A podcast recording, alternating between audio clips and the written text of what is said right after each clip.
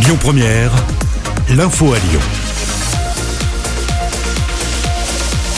Bonsoir à tous. Dans l'actualité ce jeudi, les agriculteurs font entendre leur colère. Deux convois étaient organisés à l'appel de la FDSEA en direction de Lyon et de Clermont-Ferrand. Des centaines de tracteurs et de véhicules ont convergé vers ces deux villes ce matin. Une opération escargot avait lieu au niveau de la place Bellecour à Lyon. De grosses perturbations ont été relevées sur euh, les axes routiers. Les agriculteurs se mobilisent ce jeudi pour la défense de leur métier et notamment de meilleurs prix. Le Rhône va-t-il être reconfiné Des précisions devraient être apportées ce soir. Olivier Véran, le ministre de la Santé, donne une nouvelle conférence de presse. 16 départements ont déjà été reconfinés le week-end dernier. La restriction pourrait être étendue à notre département. L'Aube et la Nièvre sont également concernés par ces annonces. On y reviendra demain en détail dans la matinale. Direction l'Isère où une cycliste a perdu la vie ce matin vers 7h30.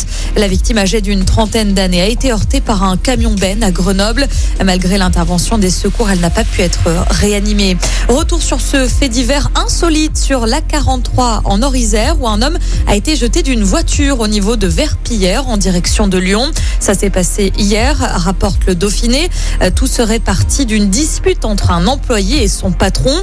L'employé en question a continué son chemin à pied vers Villeurbanne. Il a finalement été récupéré par les gendarmes. On passe au sport avec du basket. L'Asvel reçoit le Real Madrid à l'Astrobal.